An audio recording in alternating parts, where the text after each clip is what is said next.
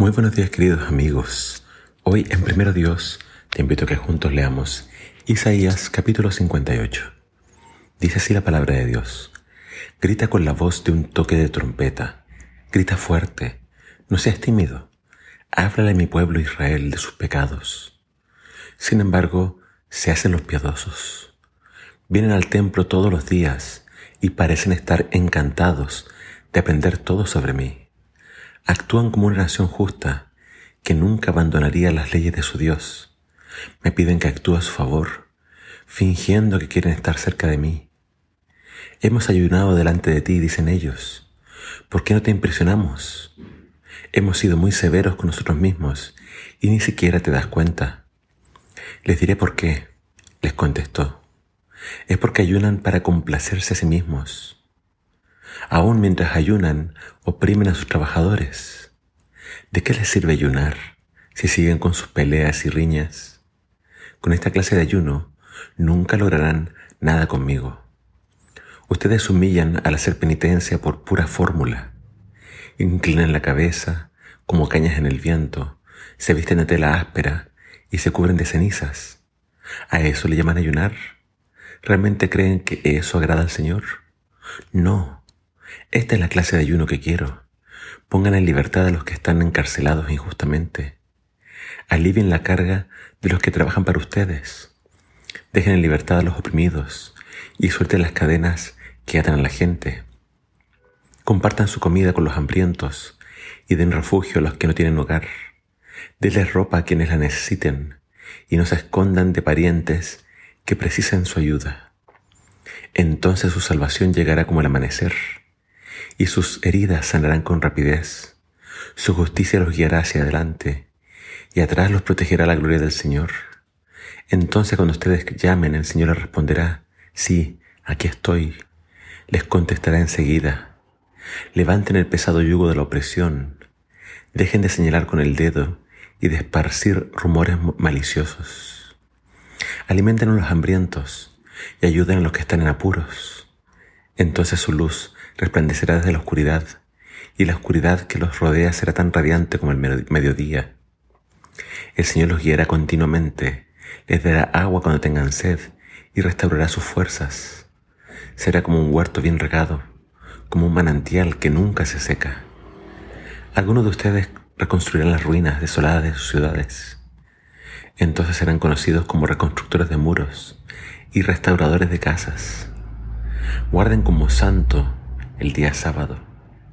Ese día no se ocupen de sus propios intereses, sino disfruten del día de descanso y hablen del día con delicia, por ser el día santo del Señor. Honren el día de descanso en todo lo que hagan ese día y no sigan sus propios deseos ni hablen palabras inútiles. Entonces el Señor será su delicia. Yo les daré gran honor y los saciaré con la herencia que prometía su antepasado Jacob. Yo el Señor he hablado. En la Biblia que estoy leyendo, el título de este capítulo lleva por nombre Adoración falsa y adoración verdadera. Es increíble cómo el pueblo de Israel había errado el camino.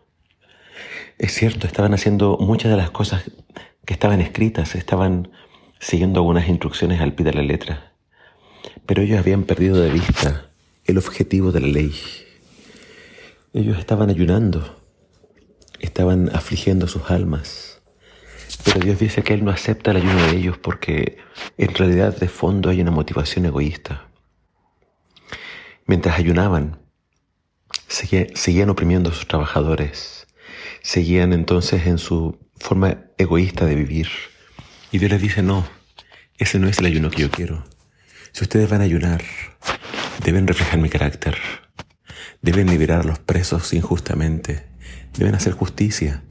Deben compartir sus alimentos con los necesitados. Deben ayudar a los más pobres y desvalidos.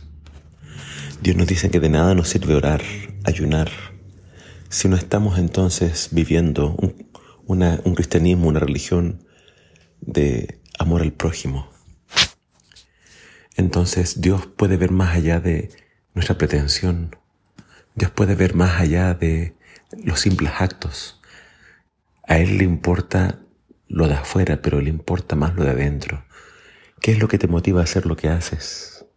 ¿Amas realmente a Dios? ¿Amas al prójimo? Fíjate que acá dice que el pueblo de Israel daba la impresión de querer conocer a Dios, de estar ahí todos los días en el templo. Pero claramente Dios dice, ustedes no me conocen, no saben quién soy yo. Y mi carácter es un carácter que quiere que ustedes sean justos. La vida espiritual debe transformar mi forma de vivir. Si soy de una forma el sábado, pero el resto de la semana vivo como alguien que no le importa a Dios ni a su prójimo, entonces de nada me sirve. No es una fórmula, como dice esta, esta versión, no es simplemente un rito. Dios quiere que nosotros en la comunión con Él le conozcamos y realmente le reflejemos. Y nuevamente acá dice, si tú buscas a Dios, debes también guardar sus mandamientos. Y el sábado acá es nuevamente levantado. Dios dice, es mi día santo. Llámalo delicia. Y no hables tus palabras ni andes en tus caminos. Busca hacer mi voluntad. Que el Señor nos ayude a conocerle realmente. Y que en nuestra vida religiosa y espiritual realmente no solamente haya ritos, sino que haya obediencia y haya realmente un amor a Dios y al prójimo. Que el Señor te bendiga.